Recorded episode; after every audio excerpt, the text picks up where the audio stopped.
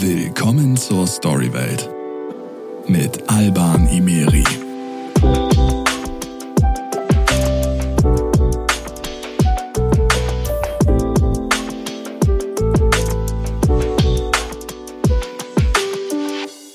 Hey ihr Lieben, schön, dass ihr wieder mit am Start seid bei einer neuen Folge Storywelt. Ich bin euer Host Alban. Puh, das Thema der letzten Folge scheint einigen von euch sauer aufgestoßen zu sein, wenn ich mir so anschaue, was für Nachrichten und Kommentare ich auf Social Media bekommen habe. Hier brauchen wir sowas nicht. Ab nach Hause, gute Reise, schreibt Jenny auf Facebook. Hast du wohl Pech gehabt, Mädchen? Akzeptiere deine Herkunft, schreibt Arif auf Instagram. Und mein persönliches Highlight war ein Kommentar auf YouTube, der direkt gegen mich gerichtet war.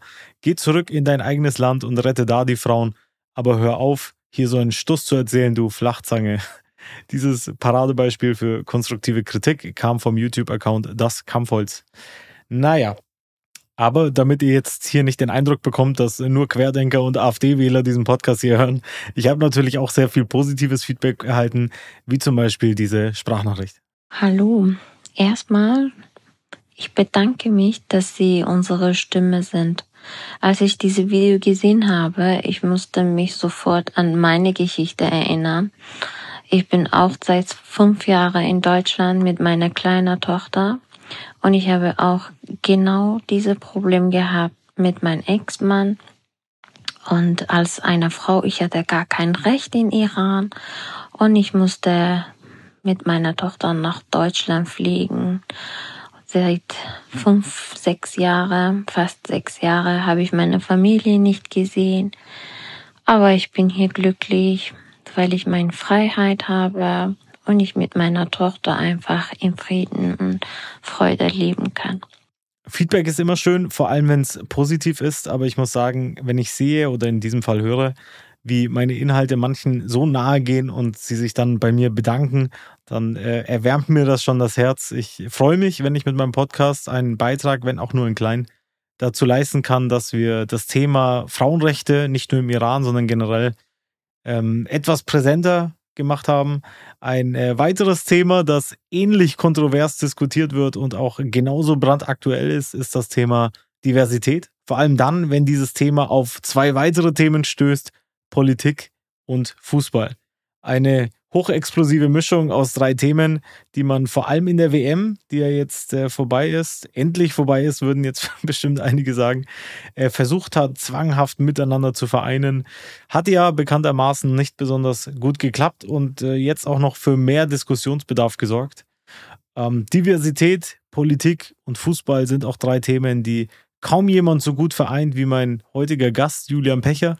Neben seiner Tätigkeit als Politiker ist Julian seit knapp fünf Jahren in der Bundesliga, in der Fußball-Bundesliga als Stadionsprecher aktiv. Dazu kommt, dass Julian sich bereits früh zu seiner Homosexualität bekannt hat. Ein Thema, das vor allem im Profifußball ja immer noch als Tabu gilt. Woher nimmt man also den Mut, sich in einer Sportart zu outen, in der schwul immer noch als Synonym für Schwäche gilt? Hey Leute, wie schaut's eigentlich mit Neujahrsvorsätzen aus? Habt ihr da schon was? Zieht ihr sowas durch oder verpufft sowas bei euch genauso schnell, wie es eigentlich entstanden ist? Für alle, die sich dieses Jahr echt was vorgenommen haben, habe ich eine richtig coole Idee. Wie wär's mit einer neuen Sprache? Bei meinen Freunden von Bubble könnt ihr von einem Team aus erfahrenen Sprachexpertinnen lernen. Die Lektionen sind mit circa 15 Minuten immer kurz gehalten und können außerdem heruntergeladen werden und sind somit offline verfügbar, wenn ihr mal unterwegs seid. Die Inhalte sind als Audio, Video, Podcast oder Spiele verfügbar, super abwechslungsreich und wird niemals langweilig. Und natürlich habe ich ganz exklusiv für euch einen ganz besonderen Deal. Mit dem Code AUDIO6 AUDIO 6 zahlen alle HörerInnen für sechs Monate und erhalten zusätzlich weitere sechs Monate ihres neuen Bubble-Abos geschenkt. Zahle für sechs Monate und lerne ein ganzes Jahr. Alle Infos und den Code einlösen könnt ihr auf zen.ai slash storywelt, also zen.ai slash storywelt. Ich markiere euch den Link aber nochmal in den Show Notes, keine Sorge.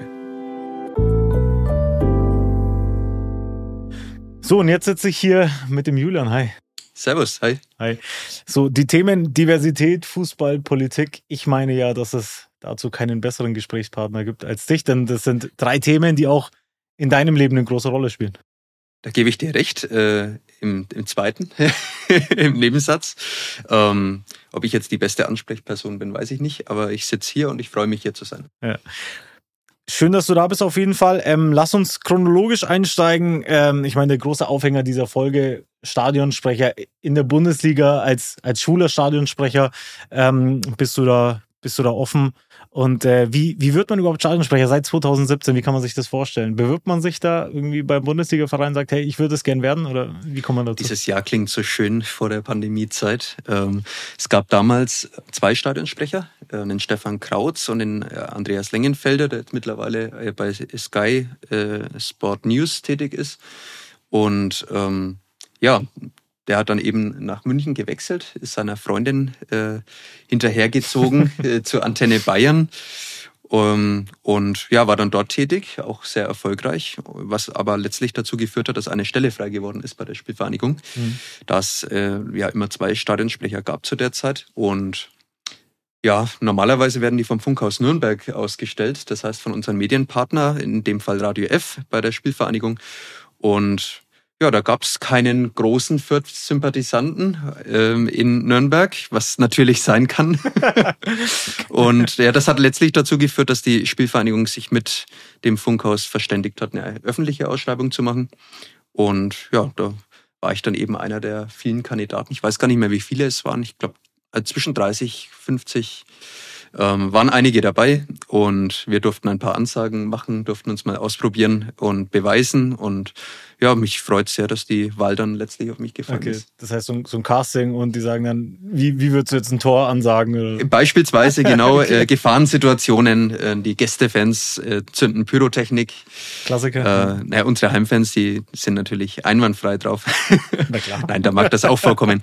ähm, ja, nee, also solche Situationen, mhm. ähm, Toransagen, Auswechslungen, also war eine ganz witzige Nummer, muss man okay. sagen. Hat ein bisschen was vom Supertalent gehabt, habe ich mich Echt? leicht erinnert gefühlt.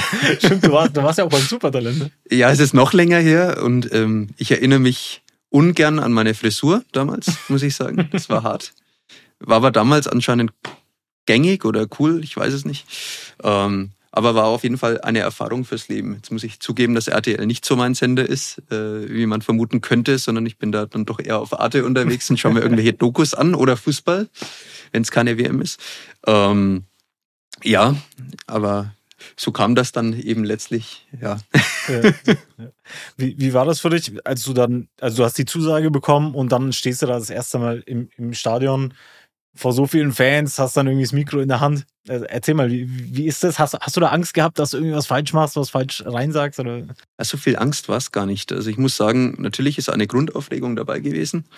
Ähm, wir haben damals gegen DSC Arminia Bielefeld gespielt. Äh, leider 1 zu 2 verloren, das war meine Heimpremiere. Mhm. Aber ich muss sagen, das war ähm, genauso emotional, dieses Spiel für mich, wie, wie alle anderen folgenden auch. Also ich, ich bin immer noch mit Herz und Seele dabei, wenn es irgendwie dann äh, an diesen traditionsreichen Rasenzugange äh, geht und ich dann da eben moderieren kann und Gäste empfangen kann und äh, auch mal Spieler bei mir habe. Es macht wirklich Spaß. Mhm. Gut, waren ja auch zwischenzeitlich mal andere Kaliber mit, mit äh, im Stadion dabei, ne? Also Heimspiel gegen FC Bayern oder so, ne? Ist dann, ist ja, das, das anderes. war natürlich ähm, schon was sehr Besonderes. Vor allem die Stimmung im Stadion, nachdem das 1 zu 3 der Anschlusstreffer gefallen ist. Ja. Man hätte wirklich meinen können, dass äh, ja, wir es den Argentiniern gleich getan haben und Weltbewegendes geschafft haben. Aber es war wirklich schön. Also ich glaube, das ist bodenständig. Ich wollte gerade sagen, das macht sie auch sympathisch. Ne? Ja. Also kleine Erfolge soll man ja auch feiern. Eben, genau. ja. Und ähm, ich habe es eingangs schon gesagt, du bist ja sehr offen, ähm, was deine Sexualität angeht. Wann hast du dich denn geoutet? War das noch vor deiner, bevor du angefangen hast als Stadionsprecher? Ähm, ja, das war weiter vor, das war 2013 ähm, mit Studiumbeginn, muss ich mhm. sagen, hat sich in meinem Leben einiges verändert. Von der Ausbildung zum Erzieher hin zum Lehramtsstudium ähm, auf Mittelschullehramt. Und ja, das war einfach die Anfangszeit meines Studiums. Ich habe äh, festgestellt, dass sich in meinem Leben einiges ändert und ich habe äh, auch für mich beschlossen, dass ich das ändern möchte, was ich äh, ständig mit mir rumgetragen habe, ein Leben lang muss man sagen. Mhm. Ähm, und zwar habe ich von meiner Homosexualität eigentlich schon im Grundschulalter zumindest mal eine Ahnung gehabt. Natürlich nicht sexueller Natur, das ist klar, aber man, man spürt ja doch, wo man sich geborgen fühlt, wo man sich hingezogen fühlt. Das okay. war bei mir im Grundschulalter bereits der Fall, dass ich da schon gemerkt habe, äh, mit, mit welchen Personen ich mich lieber abgebe, äh, mit welchen Geschlechtern ich mich lieber abgebe. Wie gesagt, losgelöst von jeglicher äh, Sexualität. Und ähm, ja, das hat sich aber auch nicht geändert. Und ähm, was ich damit sagen möchte, ist, dass das hat nichts mit ähm, Umwelteinflüssen zu tun, das ganze Thema, sondern das ist wirklich ähm, der Mensch so, wie er eben ist. Und für mich war das eben damals normal, aber ich habe gemerkt, für die Gesellschaft war das damals nicht normal. Mhm. Und zumindest für die Gesellschaft, die ich so um mich, um mich herum erlebt habe. Ja. Und äh, ich hatte auch, und das war, glaube ich, ein ganz äh, schwieriger Punkt, ich hatte auch äh, keinerlei Vorbilder. Mhm. Und ich glaube, das ist ein ganz wichtiger Punkt, weswegen ich jetzt mittlerweile auch zum beispielsweise bei dir sitze und einfach für dieses Thema einstehen möchte, weil ähm, ich eben ein Vorbild sein möchte, ähm, eben so eines, das mir damals gefehlt hat mhm. in meiner Zeit. Wie wie, wie, wie geht man da vor? Also, du hast jetzt den, den Drang verspürt, oder kann man das so sagen, hast du den Drang verspürt, das irgendwie der Welt mitzuteilen, ne? also das Geheimnis nicht mehr für dich zu behalten. Wem hast du es als allererstes erzählt? Oder? Mm, das gar nicht. Ähm, nee, nicht wirklich. Also, wie gesagt, ich habe mit dem Studium begonnen, äh, habe gemerkt, ich muss an meinem Leben was ändern. Mhm. Ich möchte die Person sein, die ich eigentlich immer war. Und habe dann das erste Mal jemanden gedatet. Ähm, das sage ich jetzt hier auch ganz offen. auch eine peinliche Nummer, aber ähm, man muss, ähm, muss einfach mal deutlich machen, wie das läuft, wenn man, wenn man so ein Versteckspiel spielt mit sich mhm. selbst und auch mit der Gesellschaft, in der man lebt. Ich habe das damals über Plattformen gemacht. Das waren nicht die typischen schwulen Apps, die man vielleicht so kennt, sondern das war noch äh, viel schlimmer. ich weiß nicht, da gab es doch diese, diese Apps damals, wo man äh, diese Videochats geöffnet, ich weiß jetzt gar nicht mehr, wie das heißt, konnte man so Videochats öffnen und äh, sich dann immer durch Videos weiterklicken. Äh. Und das hat man immer mit den Kumpels gemacht, hat man sich immer lustig gemacht über die gegenüber äh, sitzenden Personen. Ja, ja so Basechat äh, und so. Ja, ja, irgendwie so. Also wirklich ein absoluter Schwachsinn.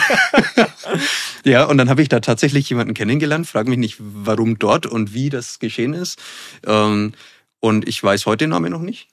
Habe jetzt vor kurzem, also seit, seit eine Anladung bei mir gelandet ist, nochmal drüber nachgedacht. Ich weiß aber heute den, den Namen auch noch nicht. Ähm, möchte ihn auch gar nicht wissen. Es war nämlich ein, äh, ein Türke oder Halbtürke. Und der hat auch in Deutschland gelebt, in Berlin. Der ist umgezogen. Ich sage jetzt auch nicht wohin und alles. Ein paar Sachen weiß ich.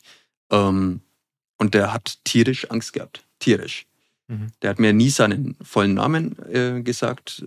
Das Einzige, was ich wusste, war noch sein Geburtsdatum, Wohnort grob. Ähm, und wir haben uns nicht in Berlin getroffen damals. Ich wollte natürlich aus meiner, äh, aus meinem gesellschaftlichen Umfeld, aus meinem Rahmen auch ausbrechen, damit es niemand äh, so wirklich mitbekommt anfangs. Wir haben uns in Hannover getroffen, wir haben uns in Hamburg getroffen, immer irgendwo in Deutschland verteilt, damit es mhm. wirklich niemand mitbekommen kann und haben das eben als äh, Städtereisen deklariert. Ja, nur, dass man mal so eine Vorstellung hat, wie das dann okay. bei vielen eben anfangs äh, losläuft, was das für ein Versteckspiel für manche ist und äh, ja, was das für Schwierigkeiten eben auch mit sich mhm. bringen kann. Und geoutet habe ich mich auf deine Frage hin äh, über WhatsApp bei meiner Mutter, bei meiner Cousine, bei meinem besten Kumpel. Und das war's dann. Okay. Und ich konnte es persönlich nicht übers Herz bringen, das von äh, Angesicht zu Angesicht zu machen, sondern ähm, das war für mich damals wirklich sehr schwierig, muss okay. ich sagen. Okay. Wie, wie waren die Reaktionen? Gut, erwartet gut. Ähm, allerdings muss ich auch hier äh, anmerken, dass es nie die hundertprozentige Sicherheit gibt, wie die eigenen Eltern reagieren. Mhm. Ähm, es kann durchaus sein, dass die, die Mutter das beispielsweise nicht akzeptiert, weil sie unbedingt ein, ähm, ein ja, Enkelkind irgendwann mal in den Händen halten möchte. Ähm, es kann sein, dass die Großeltern das abstoßend finden. Es kann im Endeffekt alles passieren. Mhm. Ähm, aber ich habe natürlich schon geahnt, zumindest wie es läuft und dass das von meiner Familie auch gut aufgefangen wird. Mhm. Du hast auch gesagt, bester Kumpel. Ich meine, ich glaube, du, ich habe auch gelesen, dass du auch Fußball gespielt hast damals noch und so. Ja, immer. Und vor allem Fußballverein, ne, ist ja auch manchmal nicht so das, nicht so das leichte Umfeld, vor allem für sowas, ne, weil du halt eben auch nicht weißt, wie reagieren die Leute, ja. ne? Und ähm, das gab es da irgendwie mal eine Situation, die irgendwie unangenehm war, oder waren da auch alle direkt so, hey, kein, kein Problem? Da, da kann ich tatsächlich überraschen mit der Information, dass es da kein Problem gab. Echt okay? Ja, ich habe in mehreren Mannschaften gespielt und ähm, es wussten nicht alle Bescheid, vor allem anfangs natürlich nicht, als ich selbst noch nicht geoutet war. Aber ähm, nach meinem Outing kein einziges Mal ein Problem damit gehabt. Also in mhm. einer Hobbymannschaft habe ich Fußball gespielt, äh, auch in Nürnberg hier, ganz in der Nähe. Und ja, es hat wirklich richtig Spaß gemacht. Die Mannschaft wusste Bescheid. Ich habe auch den Zeitpunkt gar nicht erahnen können, ab wann sie Bescheid wussten. Und äh, wir hatten da so einen Spaß. Ich habe dann damals noch meinen damaligen Freund noch mitgebracht, äh, wenn wir irgendwelche Teamsitzungen hatten mhm. oder irgendwelche Teamausflüge. Also es hat richtig Spaß gemacht. Und ähm, ja, das war eine coole Truppe. Okay. Und ja, auch danach habe ich äh, in Mannschaften gespielt, mit Spielern zusammengespielt, die das äh, durchweg toleriert haben. Mhm. Oder zumindest akzeptiert haben. Ja, Ob sie es tolerieren, ist die Frage. Weiß man nie, ja. dass, dass das war. Lass uns auch nochmal ganz kurz auf den, auf den vorherigen Punkt zurückkommen, mhm. ähm, weil du gesagt hast, der, so dein, dein Date damals quasi, ne, türkisch, das ist ja auch immer so ein Thema, ne, wie sowas kulturell veranlagt ist, ne, ja. ist natürlich klar. Ähm, wie, was, was schätzt du, wie, wie wäre das gelaufen, wenn er jetzt offen damit umgegangen wäre, in seiner Kultur, in seinem Umfeld? In dem Fall kann ich es tatsächlich nicht einschätzen, weil ich sein Umfeld nie kennengelernt habe. Mhm. Deswegen halte ich mich da ein bisschen zurück. Ähm, ich hatte aber auch schon mal einen ähm, Freund, der ähm, eben äh, tunesischstämmig ist und da eben mich auch einmal mitgenommen hat nach Tunesien. Ich weiß nicht, wie die Familie dort reagiert hätte, aber ich ahne mal, dass das jetzt nicht besonders gut gelaufen wäre. Mhm. Deswegen muss man da wirklich immer ein Stück weit auch vorsichtig sein. Ja. Und deswegen möchte ich da auch gar nicht mehr dazu sagen, weil okay, ja. also mit Namen möchte ich jetzt auch nicht kommen. Ja, ähm, aber es ist tatsächlich ein Thema, wo man, wo man schon sehr vorsichtig sein sollte, weil äh, man doch auch andere Kulturen ähm, ja, als das akzeptieren sollte, was sie sind und, mhm. und wie dort eben gedacht wird. Ich denke, da sind wir jetzt auch nicht die Moralaposteln, dass äh, jeder unseren offenen Weltbild direkt folgen sollte. Ähm, denke, das muss sich halt mancherorts einfach noch entwickeln. Mhm. Und ich will auch niemanden als rückständig äh, betrachten, aber ich denke mir einfach, wir sollten auf, auf unsere Realität hier vor Ort schauen und schauen, dass wir das Beste draus machen. Ja. Gut, da ist natürlich so diese, diese Moraldebatte, auf die kommen wir später noch zu sprechen. Ja. vor allem dann im Zusammenhang mit der, mit der WM und so weiter, ne, ist ja extrem diskutiert worden. Sicherlich. Aber lass uns erstmal hier bei dem Thema bleiben. ähm, vor allem hier Umfeldfußball ist ja dann auch dann dein Thema geworden, als du 2017 äh, zum, zum Bundesliga-Stadionsprecher geworden bist. Hat es da mal irgendwelche Vorkommnisse gegeben? Ich meine, vor allem im Umgang mit, mit Fans, ne? Das weiß, weiß man ja, ne? Das, äh, da, also da kann ich mir zumindest vorstellen, ja. dass es da bestimmt irgendwie mal was gab, was, was vielleicht dir nicht ganz so geschmeckt hat. Nun ja, ich, ich, ich komme selbst aus der Fankurve, aus der Nordkurve, äh, war jahrelang dort gestanden. Man, man kennt sich in Fürth auch. Und ähm, es gab keinerlei Kritik äh, oder irgendwelche Aussetzer mancher Fans mir gegenüber, sondern ähm, die haben das als oder die haben mich als das toleriert, was ich bin, nämlich der Stadionsprecher der Spielvereinigung. Und ähm, das mag vielleicht auch nicht jedem gefallen haben. Mhm. Es gibt immer Menschen, die, die, sagen, das hat vielleicht der ein oder andere besser gemacht oder das gefällt mir an dem Stadionsprecher weniger als am anderen oder however. Mhm. Ähm, ich glaube aber, dass die Fans da sehr viel Gespür haben und dass die auch wissen, um was es auf dem Fußballplatz geht, nämlich mhm. um Fußball und nicht um die Sexualität. Ähm, jetzt kann man natürlich sagen, warum zeige ich mich dann so präsent? Mhm. Warum mache ich das dann? Warum stehe ich für die Werte ein? Warum steht der Verein für solche Werte ein? Ähm, weil es solche Vorbilder einfach braucht und weil es einfach diese Haltung braucht. Und die beeinflusst das Fußballspiel nicht. Mhm. Die kann man machen ohne jegliche Schwierigkeiten. Man kann jederzeit Haltung zeigen. Und das äh, will die Spielvereinigung machen, das macht sie auch.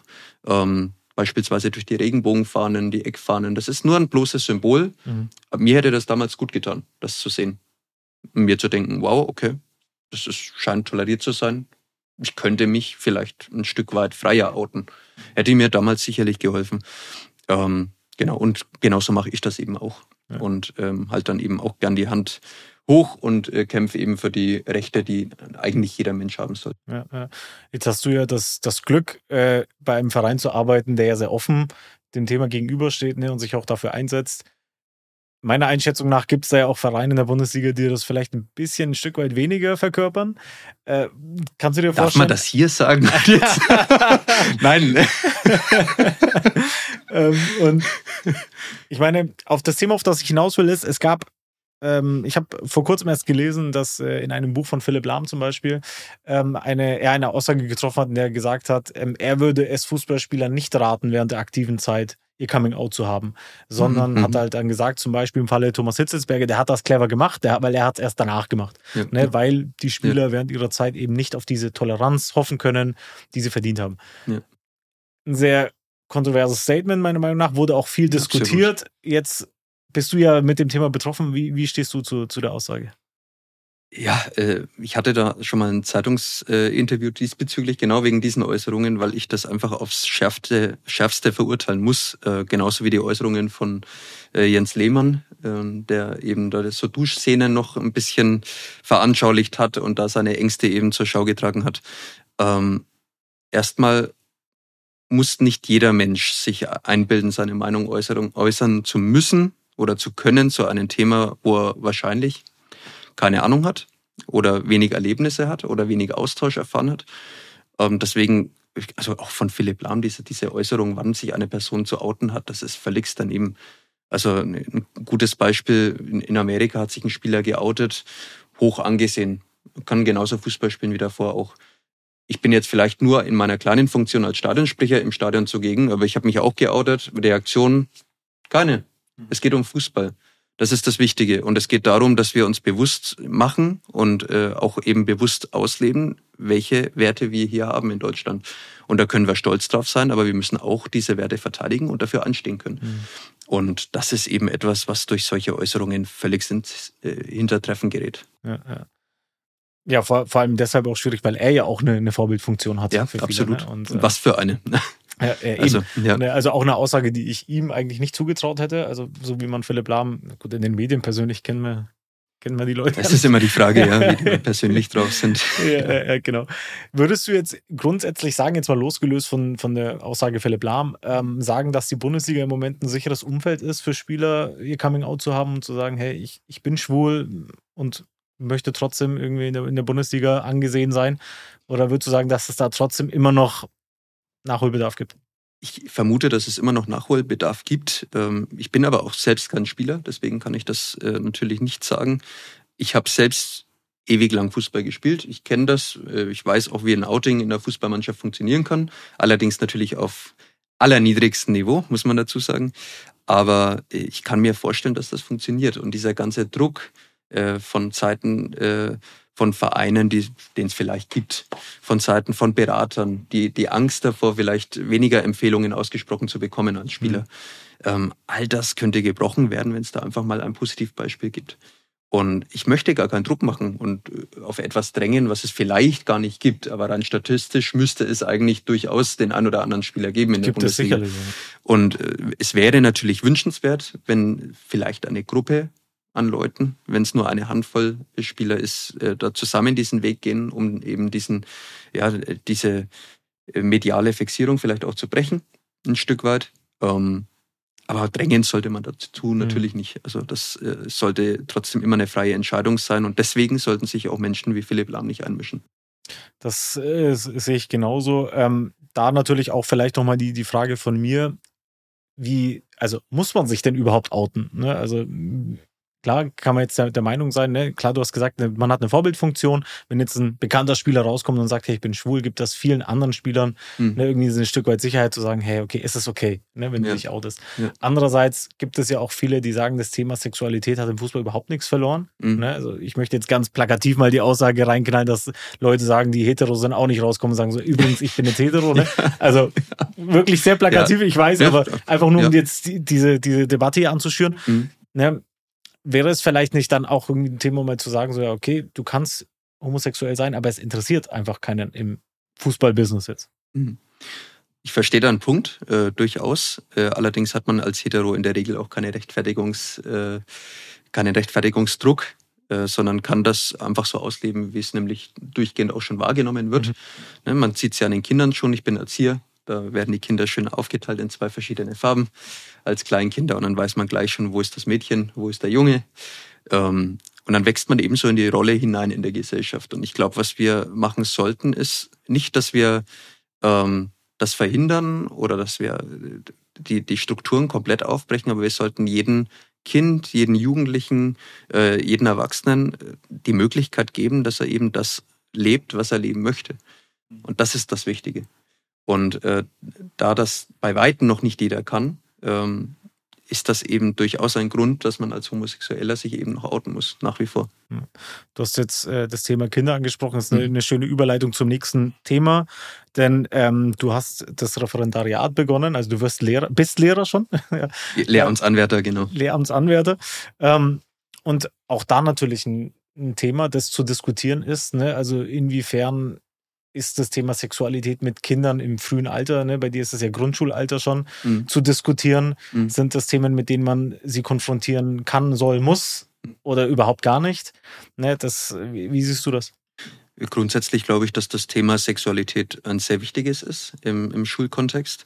Ähm, allein schon wegen der Verhütungsmethoden beispielsweise, das sollten Kinder einfach wissen, also Ju Jugendliche natürlich. Mhm. Ähm, das heißt, meiner Meinung nach, ich arbeite in einer Mittelschule, da sollte so etwas schon äh, im Lehrplan dann eben auch durchgesetzt werden, dass äh, Jugendliche da dahingehend einfach ja, sensibilisiert sind und aufgeklärt sind. Und das sollte nicht nur ein Elternhaus machen, äh, das sollten auch nicht nur Jugendliche selbst äh, durch Kommunikation in ihren Peer Groups schaffen, sondern das sollte wirklich auch durch eine Schule angeleitet werden. Ja. Ich meine, jetzt ist das bei mir schon ein paar Jahre her, aber ist das nicht ja. so, dass es, dass es im Biologieunterricht eigentlich mal auf, Aufklärungsarbeit, also im Lehrplan ja, das, ja, das gehört dazu, klar. Okay. Ja. Ähm, jetzt bin ich selbst GPG-Lehrer, aber ich kann ein ganz äh, aktuelles Thema machen. Also wir haben jetzt gerade in meiner, in meiner fünften Klasse das Thema Familien.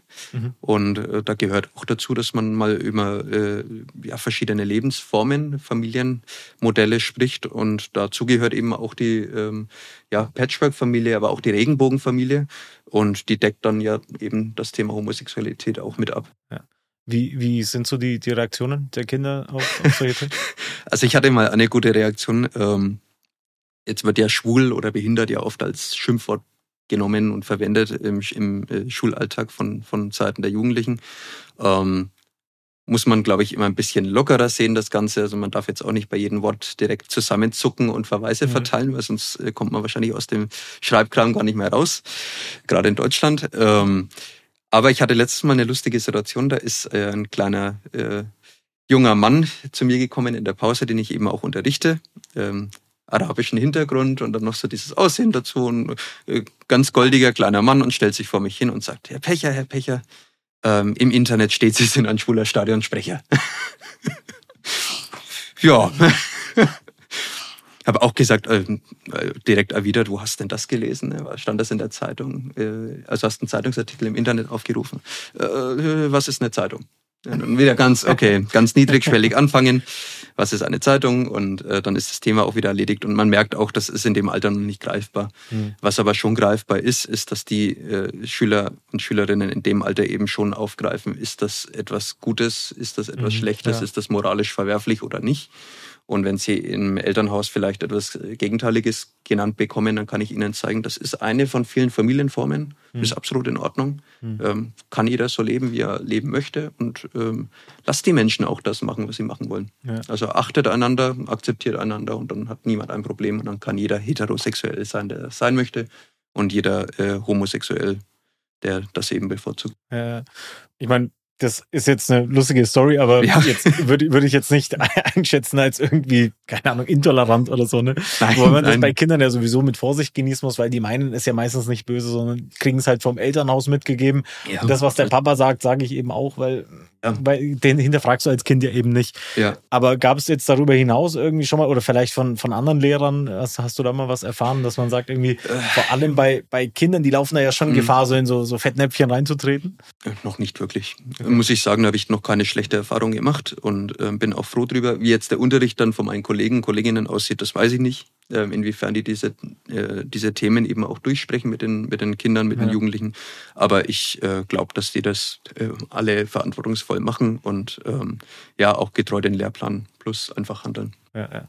Das ist jetzt eine rein hypothetische Frage, aber wie würdest du denn damit umgehen, wenn beispielsweise bei einem Elternabend oder so irgendwie mal ein Vater kommt und sagt, ich will nicht, dass mein Sohn beim Herrn Pecher in der Klasse ist, weil er ist schwul? äh, ich muss sagen, bei solchen Situationen bin ich dann schon sehr standhaft und da wird man dann ein sehr ernsthaftes Gespräch miteinander führen, wahrscheinlich mhm. mit, mit der Schulleitung und mit allen Stellen, die man da eben ähm, einschalten muss an so einer Stelle. Ähm, weil die, ja, einfach die, die Akzeptanz muss da sein. Ob man das für sich toleriert, ist die andere Frage, aber die Akzeptanz muss da sein. Und wenn ich der Lehrer eines Schülers bin oder einer Schülerin, dann bin ich das. Mhm. Punkt. Ja. Ähm, und das werden auch Eltern akzeptieren ja. müssen. Das äh, sehe ich auch so. Es geht ja natürlich immer so ein bisschen darum, so dieses Gedankengut, ne, von wo bekommen die Kinder ja, das, ne? Aus, aus wie gesagt, man muss das auch manchmal tatsächlich einfach äh, anerkennen und eben auch die Kulturen insofern wertschätzen, wie sie eben noch funktionieren. Mhm. Ähm, und ich glaube, da gehört halt teilweise eben auch ein anderes Menschenbild einfach dazu. Ja, ja.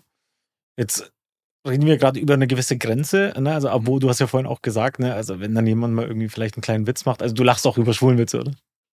Ja, also wir haben in der Fußballmannschaft da jedes Mal, wenn mir irgendwas in der Dusche runtergefallen war, es war mega peinlich, muss ich sagen, weil alle gelacht haben, manche sind rausgerannt. Äh, nee, also es war immer ganz lustig. Und ich denke, wenn man alles mit Humor nehmen kann und jetzt nicht so ganz kleinteilig unterwegs ist, dann ja. macht das das Leben auch leichter. Und äh, wie ich jetzt gerade schon angesprochen habe, ähm, wenn die Akzeptanz da ist, dann ist alles in Ordnung. Und dann kann man auch über den ein oder anderen Spruch mal hinwegsehen. Mhm. Kann auch nicht sagen, dass ich selbst noch nie so einen Spruch gemacht habe. Vielleicht nicht den mit der Dusche, aber äh, ja, also bisschen scherzhaft darf man, glaube ich, unterwegs sein. Und äh, ja, jedes Wort umdrehen sollte man, glaube ich, in unserem Land jetzt auch nicht. Ich glaub, das passiert das, mir manchmal ein bisschen das, zu oft. Äh, das ist wahr. Ja, das ist wahr. Und es ist ja nicht nur ein Thema, was irgendwie Homosexuelle betrifft, sondern generell sollte man sich ja manchmal selber nicht allzu ernst nehmen. Ne? Ja, das darf man nicht. nee. wo, wo ist dann die Grenze? Also ab, ab, welchem Spruch ist dann irgendwie die Grenze erreicht, mhm. und du sagst, nee, jetzt ist aus, aus dem Lacher jetzt irgendwie mal ein ernstes Gespräch geworden?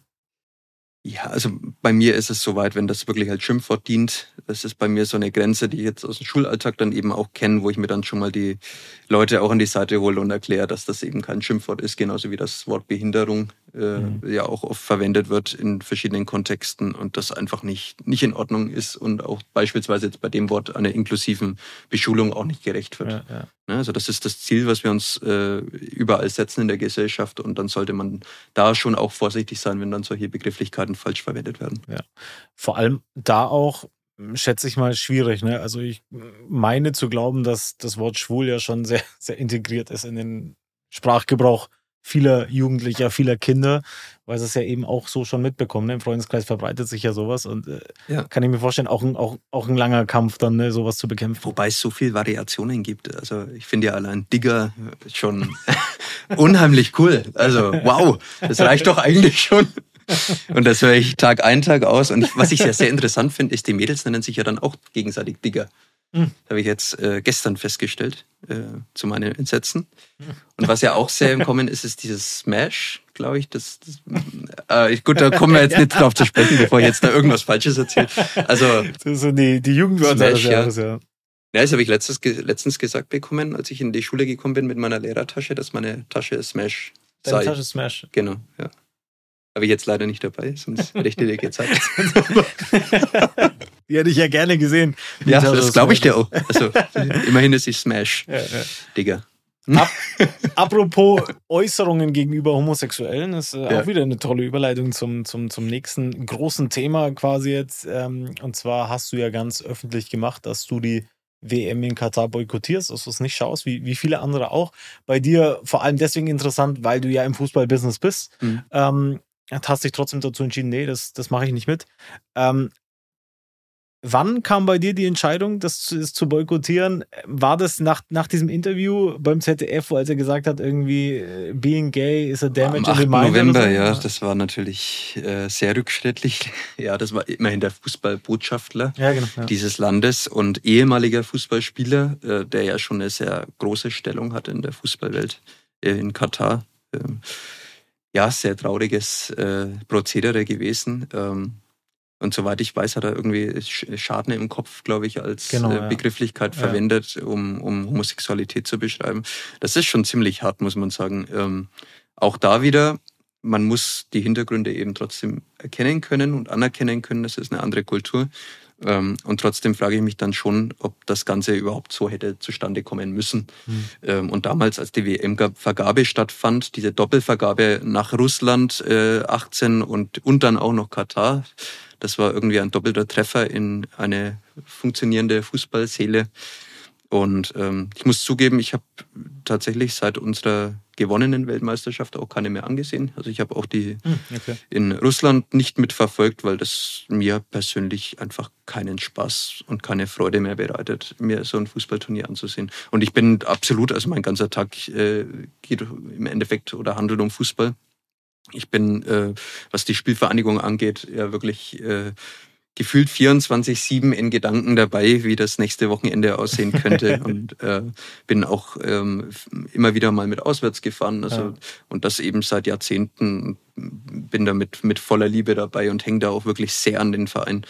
Ähm, ich muss aber einfach sagen, wenn ich so eine WM mitbekomme, dann habe ich keine Lust mehr, mir das anzuschauen. Mhm. Ich kann dir auch genau sagen, warum. Also äh, klar, äh, ich glaube, Russland erklärt sich von alleine. Ich meine, man muss bedenken, das ging ja auf der Krim damals mit, dem, mit der Annexion schon viel früher los. Das war schon so ein Punkt. Dann das Thema Homosexualität, was in Russland ja auch ein ziemlich prekäres Thema ist. Also gerade jetzt aktuell ja noch, noch sehr viel äh, schlimmer wird und sich gerade wieder verschärft hat durch äh, gewisse äh, Gesetzesregelungen. Ähm, aber auch in Katar also Thema Homosexualität, solche Äußerungen, das ist menschenverachtend. Ähm, vom Auswärtigen Amt in Deutschland gab es eine Reisewarnung äh, für das Land Katar, wo ich mir denke, Mensch, also ich erinnere mich immer an den Leitspruch der Deutschen damals, äh, eine Welt zu Gast bei Freunden. Mhm. Das, das kann ich da nicht sehen, das kann ich da nicht erkennen. Und ich habe auch keine Lust mehr, sowas anzuschauen. Und wir haben eine riesengroße Klimadebatte, die sich die letzten Jahre aufgebaut hat, die, die schon, was mich auch ein bisschen stört, weil das, Problem gibt es schon sehr viel länger, aber es ist schön, dass es jetzt mal endlich mal ein äh, ja, größeres Thema geworden ist in der Gesellschaft. Ähm, und dann werden Stadien runtergekühlt. Dann, die WM hätte ja eigentlich im Sommer ausgetragen werden sollen, bei 50 Grad plus, glaube ich. Also das sind, das sind Sachen, die kann kein normaler Mensch mehr erklären. Das, das funktioniert einfach nicht mehr. Und da habe ich auch keine Lust mehr und keinen Reiz mehr, mir das anzusehen. Ich verstehe alle, die das anschauen wollen, kann man machen. Ähm, ich mache das jetzt auch nicht, um die äh, Einschaltquote bahnbrechend zu verändern. Ja. Äh, aber ich habe einfach keine Lust drauf. Mir, mir geht es wirklich, äh, um es mal deutlich zu sagen, hintenrum vorbei. Ja. Einfach keine Lust mehr. Und was ähm, bei mir auch immer noch zusätzlich dazu kommt, ist, dass ich so ein bisschen eine nicht, das nicht die Spielvereinigung bezogen keinesfalls, aber ich, ich spüre, was gerade so WM, EM-Turniere angeht, so ein bisschen eine Entfremdung vom Fußballturnier, auch mit der Champions League, Super League-Diskussion. Ähm, und zwar ist ja dann auch diese Nations League gegründet worden und ich kann dir mittlerweile schon gar nicht mehr erklären, um was es bei der Nations League überhaupt geht. Ich weiß es nicht. Ich weiß nicht, wer aufsteigt, stimmt, ich ja. weiß nicht, wer absteigt. Es gibt drei Mannschaften in einer Liga. Ja, wenn du da einen stabilen Mittelfeldplatz hast, kommt nur einer in Frage. Also es ist alles so abstrus geworden und äh, ich, ich, ich gebe mir das jetzt einfach nicht mehr und kannst mir glauben, mein Herz blutet dabei. Das tut mir wirklich in der Seele weh, mir sowas nicht anzuschauen, aber ich, ich, ich weiß, es wird mir keine Freude machen, wenn ich sehe. Ja. War ja generell so die ganze, die, der ganze WM-Boykott von vielen. Ja. Ich glaube, gelesen zu haben, dass die Einschaltquote der, des ersten Spiels von der deutschen Nationalmannschaft irgendwie in den letzten Turnieren bei über 20, 23 Millionen lag ja. und dieses Jahr ja. bei 9 Millionen irgendwie sowas. Ja, also ist schon extrem eingekracht. Ne? Da merkt man schon, also das wird nicht nur kommuniziert und dann hintenrum heimlich geschaut, sondern nee. es gab auch viele, die es wirklich dann. Ich glaube 30, 40 Prozent weniger Einschaltquoten jetzt für die WM als in der letzten. Und Jetzt war ja Russland auch schon nicht der Burner, weil die deutsche Mannschaft da ja auch nicht besonders weit gekommen ist. Das stimmt, ja. Ähm, ja, aber das sind natürlich Zahlen, die das belegen, dass sich die Menschen schon Gedanken machen, ob dieses Turnier denn so sinnhaftig ist. Und klar kann man sich das anschauen, ich verurteile das gar nicht. Ähm, ich persönlich mache es nicht. Ja. Ja, that's it. Ja. Und vor allem, weil du es gerade sagst, ne, du verurteilst es nicht, aber es gab ja auch viele, die das getan haben, die dann gesagt haben, wie kannst du sowas schauen und wie kannst du sowas machen? Ja. Und grundsätzlich muss man, also ich will ja in meinem Podcast schon die Sachen neutral bewerten und von beiden Seiten aus belichten, muss man schon sagen, da steckt schon sehr, sehr viel Doppelmoral in so einer, in so einer Debatte drin, weil ähm, man sich natürlich auch fragen muss, ich meine, in deinem Falle passt es, aber hatte man ein Problem mit der WM 2018? Nee, aber in Katar auf einmal schon. Mhm. Ne, hatte man ein Problem mit der Olympiade in China? Nee, auf einmal schon. Schaust du Heimspiele vom FC Bayern München, wo Katar Airways auf dem Ärmel steht? Ja, ja das ist dann kein Problem in der Bundesliga. Ja, ja, und die WM ist dann, dann auf einmal so das größte Unheil. Ja. Da muss man natürlich schon irgendwie differenzieren und sagen so, okay, entweder ganz oder gar nicht. Ne? Ich glaube, wie habe ich jetzt zuletzt gehört? Ich, ich höre ganz viele Podcasts, auch deinen selbstverständlich. Nicht immer, aber immer öfter. Ähm, und manchmal höre ich auch Lanz und Brecht und da habe ich jetzt letztens was gehört. Das ist nicht mein Lieblingspodcast, aber kann man mal reinhören, glaube ich. Ähm, und zuletzt habe ich da was gehört, da ging es eben auch um Moralvorstellungen, eben auch um die WM in Katar und äh, um Moralismus und wie diese Definitionen sich dann unterscheiden und so. Und ich fand diese Begrifflichkeiten ganz interessant, weil diesen Moralismus, den man über andere drüber stülpt, die Moral, die man anderen mitgeben möchte, damit die ihre Moral wieder angleichen, ja. Äh, das ist, das ist, das ist nicht immer der richtige Weg. Und ähm, klar, ich, ich habe in letzter Zeit auch äh, beispielsweise bei, der, bei, der, bei den Fördernachrichten auch ähm, in der Rubrik angefragt, auch mal meine Meinung gesagt und auch kundgetan, dass ich mir das nicht anschaue. Und das äh, können mir andere auch gleich tun. Das heißt aber nicht, dass ich das von anderen erwarte, mhm. sondern es kann jeder selbst machen. Und äh, ich denke, ich, ich habe mich da deutlich geäußert. Und ähm, dann ist meine Haltung dazu klar. Und wer das möchte, kann sich das durchlesen. Und wer das nicht hören möchte oder sehen möchte, kann dem aus dem Weg gehen. Ja. Genauso wie bei allen anderen Themen auch. Und ich denke, die Freiheit, das selbst zu entscheiden, sollte man aber jedem überlassen. Das, das ist wahr. Und ähm, in dem Zuge wurde ja auch vor allem den Deutschen eine gewisse Doppelmoral nachgesagt, ne? weil auf der einen Seite ja. äh, Katar, WM, ja, geil, super schlimm, aber hintenrum macht Olaf Scholz dann irgendwelche ja. Öldeals. Es, das ist immer schwierig. Also du wirst auch zu jeder WM irgendwas finden, ob es jetzt Argentinien ist, du wirst immer irgendetwas Schlimmes finden, wo man einfach argumentieren kann, Mensch, warum, warum? Ja. Oder auch Brasilien. Also das sind ja auch die Stadien gebaut, die sind dann danach verfallen und die ganzen, ich, ich erinnere mich an den Finalstand, äh, Spielort in Brasilien, das sind ja auch viele Menschen dann um, äh, umgesiedelt worden, was ja dann auch zu Verwerfungen geführt hat. Also man wird überall etwas finden. Ähm, ich glaube aber einfach, dass das jeder mit sich ausmachen muss. Ja. Ähm, und was ich auch immer gerne sage, ähm, ich lebe jetzt. Ich habe Argentinien nicht mitbekommen, beispielsweise. Ähm, und meine Entscheidung ist, Katar schaue ich nicht an. Mhm. Und ähm, genau, das, das muss man respektieren, die, die Haltung. Genauso wie ich andere respektiere, die das eben einfach anschauen wollen, weil es ja letztendlich trotzdem einfach um diesen Sport geht, auf den sich viele Fußballer ihr Leben lang drauf vorbereitet haben. Ja, ja, ja. Man muss das wirklich differenziert sehen und ich glaube, das fällt oft schwer. Das, das stimmt, ja. Vor allem die Themen Politik und Fußball zu trennen, war ja auch die, die Frage, ich meine, der DFB hat das sich ja quasi zur Aufgabe selbst auferlegt, äh, zu sagen, ich bringe das Thema Politik jetzt mit rein. Da haben sich ja, ja ganz viele Mannschaften von vornherein davon distanziert und gesagt, nee, ja. Fußball ist für uns Fußball und ja die Politik sollen die Politiker machen und nicht wir. Ja. Und beim DFB war es ja dann so, die sind ja schon mit dem, mit dem Statement rein, wir werden da ein großes Zeichen setzen. Dann war die Erwartungshaltung natürlich dementsprechend groß ja. und dann die Enttäuschung noch umso größer. Ja. Was würdest du sagen? Ich meine, du hast die WM nicht geguckt, aber du wirst ja den ganzen Medienzirkus drumherum mitbekommen haben. Ja, Welche also Rolle hat für dich so der DFB? Ich lese dann trotzdem Zeitungen und ja. bekomme das auch mit. Und ähm, klar, ähm, ich fand es an sich gut, dass man ein Zeichen setzt, weil ich glaube, ähm, diese ganzen Geschichten, die da rund um die WM liefen, das war wirklich nicht in Ordnung. Also die Binden, das Bindentragen zu ver verbieten und also das, es gab einfach viele Geschichten, wo ich einfach sage, da macht es auch Sinn, ein Zeichen zu setzen. Das eigentliche Zeichen, wenn man das ganz konsequent gemacht hätte, mit dieser Moral, mit diesen moralischen Vorstellungen, wäre, dass man vor einem Jahrzehnt schon gehandelt hätte. Hm und eben eine solche WM tatsächlich boykottiert hätte, vielleicht zusammen mit einer anderen großen Nation wie Frankreich beispielsweise, da wäre das ganze Turnier im Endeffekt ähm, ja, im, im, Sandkasten gelandet. Also das wäre nicht interessant gewesen. Ja. Ähm, das wäre eine Handlungsweise gewesen. Und andererseits, das ist diese differenzierte Betrachtungsweise, muss man eben auch dazu sagen, es gehört auch immer ein gewisser Realismus dazu. Es trifft nämlich ein großer Teil der Welt zusammen bei einem so großen Sportevent, was ja irgendwo auch was Verbindendes hat. Jetzt mit Argumenten zu kommen, dass sich da die Situation vor Ort verbessert, ich glaube, Russland ist ein super Beispiel dafür. Hm. No, nicht, nicht wirklich. Ähm, und mit dem Maßstab sollte man auch nicht rangehen, dass ein Fußballturnier jetzt gesellschaftliche Missstände äh, entkräftet und aufdeckt.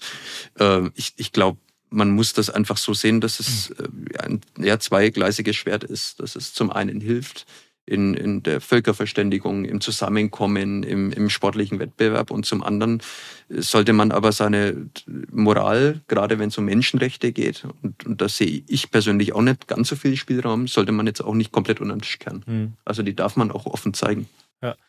Das, das, das ist nämlich genau mein Punkt, zu sagen, klar ist es schlimm, wenn die FIFA das Tragen einer Binde, was ja sowieso schon ein relativ kleines Statement meiner Meinung nach ist. Ne? Also ich mit der Farbenzusammensetzung durchaus.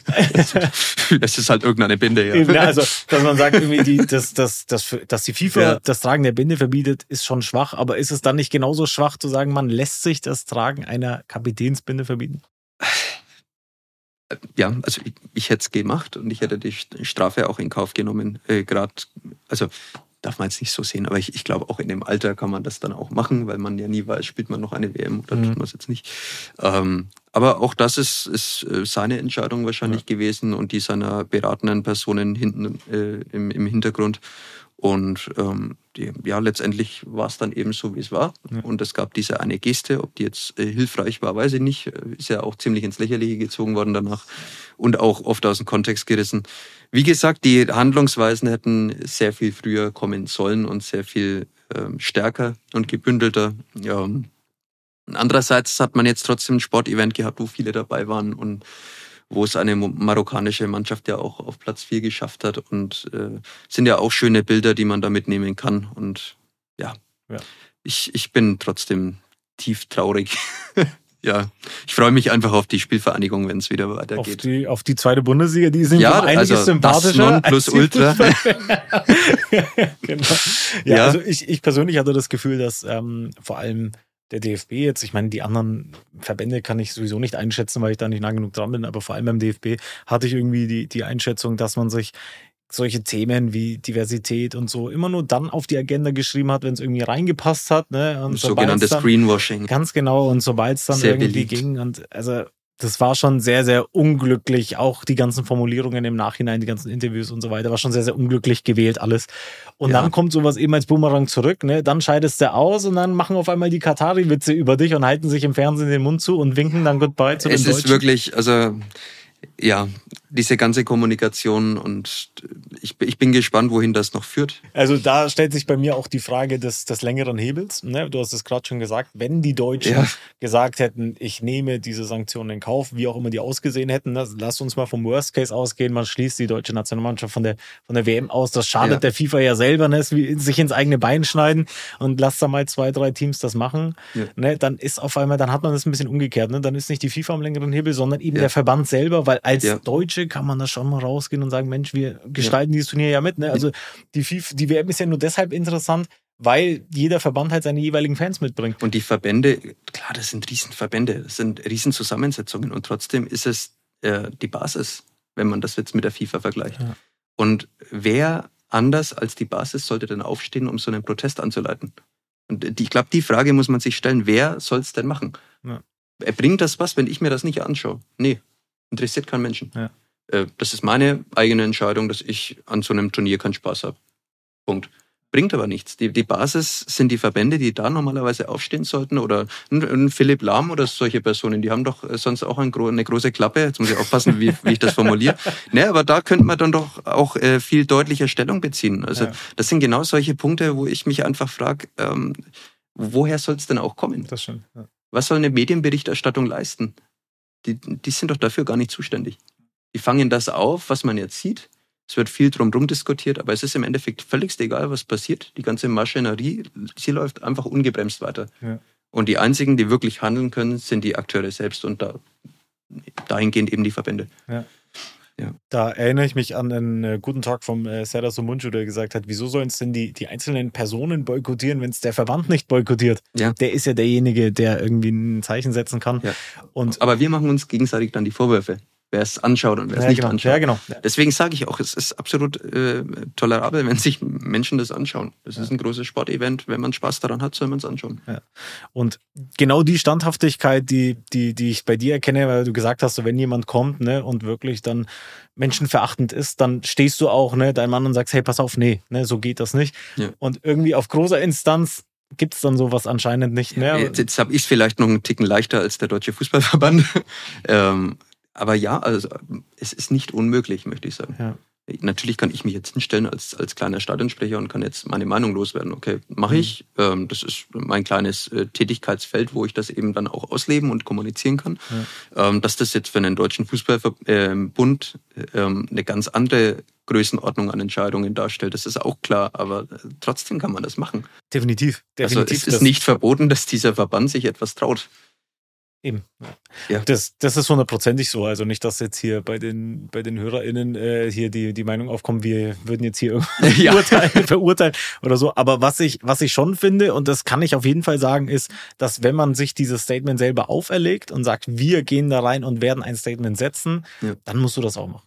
Oder du machst das wie die vielen anderen Nationen auch denen das von vornherein, mhm. für die das von vornherein kein Thema war. Ja. Und dann hast du diese ganze Debatte nicht. Und dann spielst du Fußball und dann, dann Fußball. sollen das die anschauen, die sich daran erfreuen. Eben. Und wenn die Verbände nichts machen, die FIFA wird es garantiert nicht ändern, ähm, dann läuft das halt so weiter. Eben, und so Entweder hast du, oder. Halt, so hast du halt politisch versagt, sportlich leider auch. Ja, es ne? Und dann kommt sowas in Boomerang zurück und dann, also das ist ja auch medientechnisch und äh, wirklich sehr schlecht ja, also worden, das ganze Thema. Ich hatte tatsächlich ab und an Gänsehaut in letzter Zeit und, und das nicht wegen der Spiele, sondern einfach wegen diesen ganzen Reaktionen drumherum und wegen diesen ganzen Prozedere ja, ja. Äh, an Kommunikationswirrwarr und ja.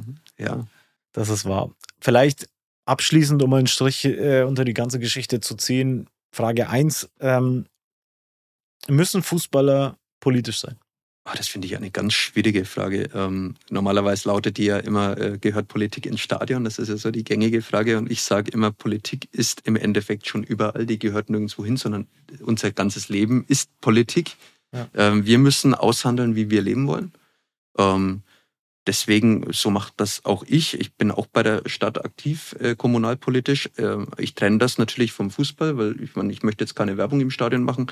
Ähm, aber trotzdem ist alles, was in der Stadt passiert, ist Politik. Alles, was im Land passiert, ist Politik. Alles, was weltweit passiert, äh, eben auch so, sowas wie jetzt die, die, die, äh, dieses Handeln von Verbänden, das ist Vereinspolitik mhm. oder Verbandspolitik. Also es ist im Endeffekt jedes Handeln, das man abstimmen muss oder das, ähm, das abgestimmt gehört, ist politisches Handeln. Und dementsprechend würde ich mich natürlich freuen, wenn jeder Fußballspieler auch sich als politisch äh, aktive Person sieht.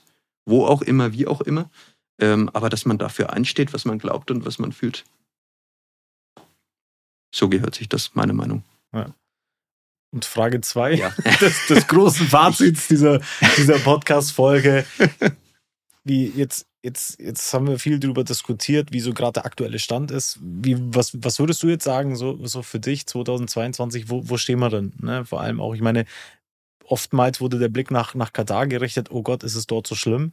Mhm. Ne? Aber manchmal muss man ja auch mal vor der eigenen Haustür kehren und sagen, mhm. auch bei uns ist ja nicht alles schwulenfreundlich.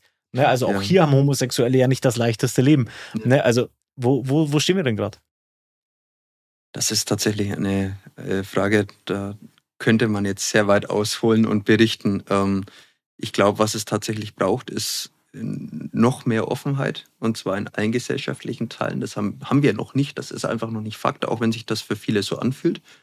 Ich habe mich damals auch vor meinem Outing nicht angefeindet gefühlt, aber ich habe mich nicht getraut weil ich diesen, diesen, diesen Punkt nicht gesehen habe. Ich habe das, das Licht am Ende des Tunnels nicht gesehen, mhm. wo ich gesagt habe, da drauf kann ich zulaufen und ich weiß, es wird gut oder ich weiß zumindest, was auf mich zukommt. Ich wusste nicht, was kommen wird. Und ich glaube, dass wir da tatsächlich als Gesellschaft trotzdem äh, immer noch nachhaltig für Offenheit sorgen können. Wir müssen es nicht übertreiben. Ich möchte auch keine Regenbogenfahnen jetzt an, an jeder Ecke hängen sehen. Das, das braucht es nicht, sondern was es braucht, ist äh, gesellschaftliche Offenheit, um Menschen zu signalisieren, dass sie so sein können, wie sie sein wollen. Mhm. Und ich glaube, das ist äh, erstmal der, der wichtigste Punkt, den würde ich jetzt mal voranstellen. Ähm, ja, und es hat sich in den letzten Jahren, muss man auch mal dazu sagen, trotzdem auch vieles äh, entwickelt zum Guten. Das heißt, ähm, ich könnte, ähm, wenn, wenn wir so weit wären, könnte ich auch heiraten. Das ist äh, wirklich schöner Punkt. Ich kann auch Kinder großziehen. Ähm, ich traue mir auch zu, dass ich das äh, mit meinem Partner auch äh, als gelernter Erzieher, als angehender Lehrer, dass das Kind auch gut aufgehoben wäre, sicherlich. Ähm, auch das ist mir im, im Freundeskreis schon mal äh, gegenteilig behauptet worden, mir gegenüber. Okay. Also ich habe auch sowas schon mal erlebt. Ähm, dass es dann hieß, naja, also ich bin also wirklich vor mir, in dem Wissen, dass ich auch homosexuell bin und auch einen Kinderwunsch habe äh, und mir auch mehrere Kinder wirklich äh, zutrauen würde, äh, da hieß es dann auch, naja, also ich bin der Meinung, bei Homosexuellen sollten keine Kinder aufwachsen oder allgemein sich aufhalten. Das ist kein Bild eines Menschen, das man haben sollte. Und das können wir in der Gesellschaft tatsächlich ändern. Das heißt, das würde ich mal als einen Punkt einfach zusammenfassen und mitgeben. Da ist noch mehr Offenheit drin. Ja. Unterschreibe ich, lass mal so stehen als Schlussstatement. Julian, ich danke dir. Äh, wirklich ganz viele tolle Anhaltspunkte, Anhaltspunkte dabei für, für viele. Und, äh, ja, danke dir für die Einladung. Ja, gerne. Wünsche dir noch alles Gute. Also bei dir bin ich gerne in Nürnberg. so, das, das, das höre ich gern.